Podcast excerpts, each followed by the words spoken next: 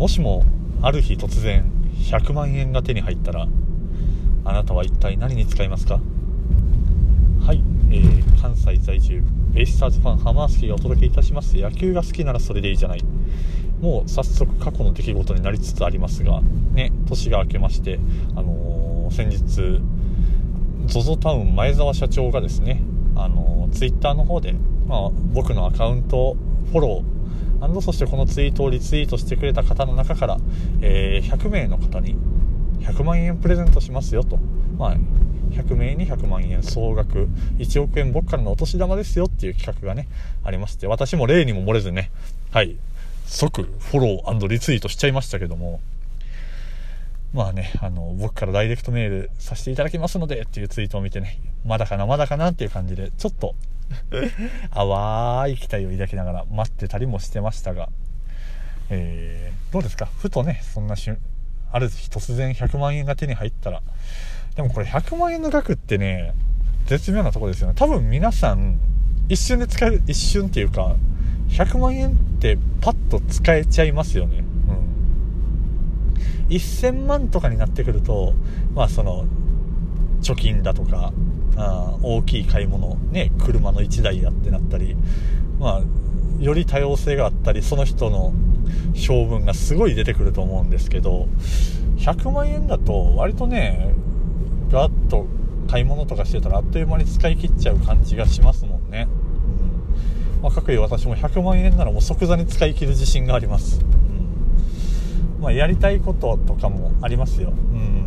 まあ、野球好きとしてね、野球観戦に今年はじゃあいい席いっぱい見たいとかもありますし、とりあえずしたいことの一つは、えー、ジョジョ園でお腹いっぱい食べるですね。はい。未だに行ったことないんですよ。別に行けんことないんでしょうけど、なんか、何かがよっぽどない限り、叙々苑にじゃあちょっとご飯食べに行こうかってならないのでもうせっかくならねそういう大金手にしてもうこれでもかっていうぐらいもうお腹いっぱい食べてやりたいなっていうのが一つとね。あのー、まあ、あと最近ちょっとそうね車を買い替えようと思ってるんでその、まあ、頭金っていうかねうんの金にもなるなということで100万円なんかだとそうやって一瞬でなくなったり、まあ、あと一番使いたい用途で言うとあの服をね私買うのが好きでまあ見たりするのがすごい好きでまあその外見ですよまあ今更ねもう私これ、まあ、長年生きてきましてやっててまあ突然ねいきなりもう見た目がかっこいいって言われることなんかないですからまあ側はね変わんないんですよ、まあ、なんででもおしゃれするとなんかそのかっこいいって見えたり、なんですかね、その、見せれるじゃないですか。もうだから顔とか、その体型みたいなものはなかなか変えれないけど、まあ着る服でね、ちょっとでも魅力的に見せたりとか、うん。それってまだなかなか改善の余地っていうかね、いろいろできちゃうと思うんですよ。まあそういう意味で、まあ昔からね、でも本当好きで、服にはお金かけることに何の抵抗もなくて、まあ、かといってね、私じゃあおしゃれかって言われると全然そんなことないんですけど、まあ、でもやっぱ人に褒められてすごい嬉しいのって、まあ、なんか、おしゃれやねとか、なんか今日の服ええやんみたいな、そういうの人に言われるとめちゃくちゃ嬉しくて、で、まあ、そうですね、社会人になって、まあ今、ほとんど週1回の休みとかなんで、あんまり枚数は必要なくなったんですけど、だからこそなんかいい一着を持っときたいな、みたいなのとかあって、どうですか？皆さんはそういう、なんですかね？お、おしゃれしたいとか、まあこういうのが好きとか、まあ多分着たい服とかいっぱいあると思うんですよ。まあこういうファッションが好きとかね。まあ年々ちょっと機能性に寄ってきてますよ。着やすさと動きやすさとかね。うん。まあ、例えばこの冬場のなんてのは理想で言えば、まあ、薄くて軽くてあったかいみたいな、うん。がやっぱ理想かなと。あんまりね、そのご、ごっついの着てね、動きづらいとかっていうのも嫌なんでね。私は基本的に身軽でいたいなっていうのがあるので、去年の年末とかも久々にちょっと買い物しようと思ってあの阪急梅田阪急のねメンズ館の方行ってまああそこのた全体的にちょっと自分には合わないっていうか、まあ、ちょっとワンランク上のとこだなっていう自分みたいなもんにはちょっと敷居高いなっていうのはあるんですけどあそこの5階のカジュアルファッションのフロアはまだなんとかねあの手出せるレベルのとこだしうん。っていうのがあって久々にね行って買ったりしてね。でもともと結構きれいめが好きであのー、まあ、シャツ系が多かったり結構スリムフィット系のデニムだとかスキニーパンツっていうのをよく着てたんですけどちょっともうちょっと幅が欲しいっていうか、うん、ラフな感じがいいなっていうことでこの前はその結構な、まあ、穴開きジーンズっていうかダメージジーンズとかね買ってみたりとかちょっといろいろ試していきたいなというのがあるんですけど最近ねそれで服とかまあなかなか自分であれこれ考えるのも、うん、人が着てていいなとかってやっぱりインスピレーション湧くっていうかね、参考になるっていうので、あの、アプリでね、最近 Wear っていう W-E-A-R で Wear っていうアプリがあるんですけど、最近それ見るのがすんごい楽しくて、まあ、こちら、あの、開いたら、そういランキングとか、まあ、トップ画面にランキングバーってあったり、今の流行りのトレンドとかみたいな感じで、これやってる人がアカウント作って、それぞれ投稿できるシステムなんですよ。で、その投稿したやつが、バーっと表示されてて、で、その、このパンツはどこどこのとか、このアウターはとか、このインナーはどこどこのとか、まあこういう感じのコーディネートしてますよっていうのがいっぱい見れるんですけど、まあいろんな、あ、こういうアイテムってこういう使い方したら、ね、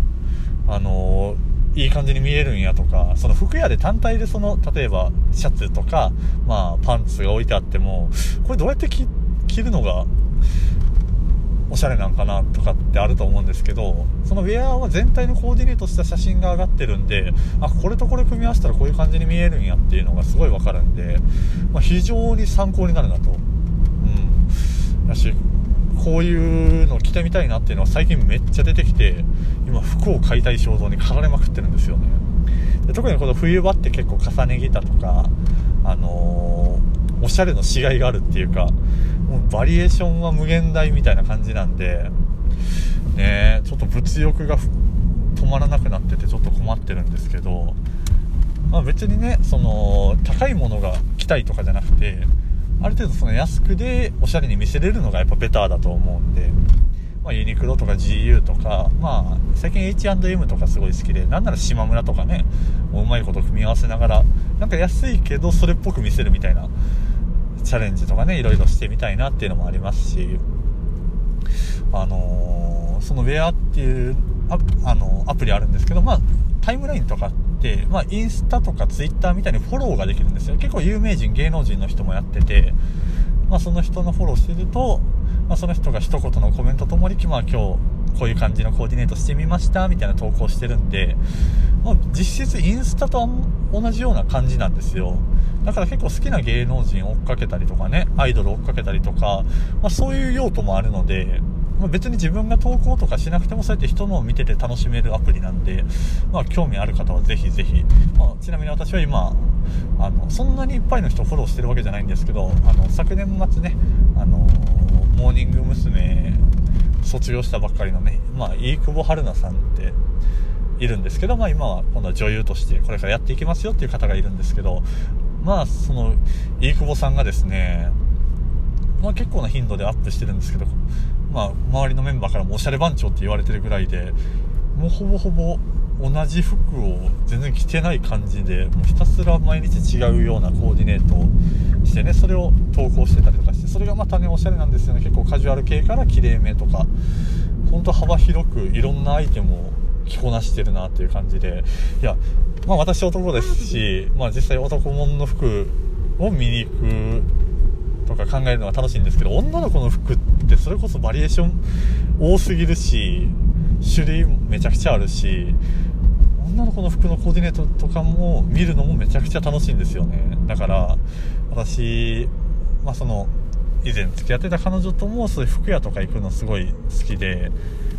そういう買い物とかでデート行くのがすごい好きだったんですけど付き合う女の女の子と付き合う条件としてはやっぱり服に多少なりとも興味ある子がいいかなと、うん、全くの無頓着よりは、まあ結構服見るの好きっていう子が、まああんまりおしゃれすぎてね、あの買い物好きすぎるとね、多分ね、あのお財布事情的にね、私あの ついていけなくなりそうなんですけど、まあでもやっぱり多少なりともおしゃれに興味があって、可愛い服着たいとか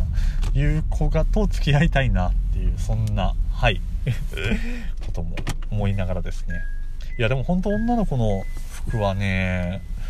まあそのスカートとかのね、可愛い系からパンツで綺麗めとかかっこいい系までね、まあ、男よりよっぽどおしゃれのしがいがあるなっていうところで、いや本当なんか女の子の服を、まあその子に似合うそうな服を選ぶとか、そういうのをね、あ今後もね、ぜひぜひ楽しんでいけたらなっていう感じでございますよ。はい。てなわけでお時間ですね。今回、結局何が言いたいかっていうと、まあ、ウェアっていうアプリ楽しいですっていう話ですね。はい。いやでも本当、今後はね、その、今まで自分の中でこういう服ばっか着てたっていうのをもう捨ててね、どんどん、結構原色入れたりとか派手な柄とか、そういうのも好きなんで、だから結構ね、派手なピンク色とかめっちゃ好きで、赤とかピンク好きなんで、ちょいちょい、そのインナーでね、差し込んでみたら、アウターはその黒とかグレー系で、まあもしくはネイビーとかで落ち着いた色にしつつ、まあ中にちょっと明るい色入れてみたりとか、最近はオレンジとかイエローをちょっと入れてみたいなとかね。うん。まあ今後もね、人におしゃれと言っていただけるような、はい。そんな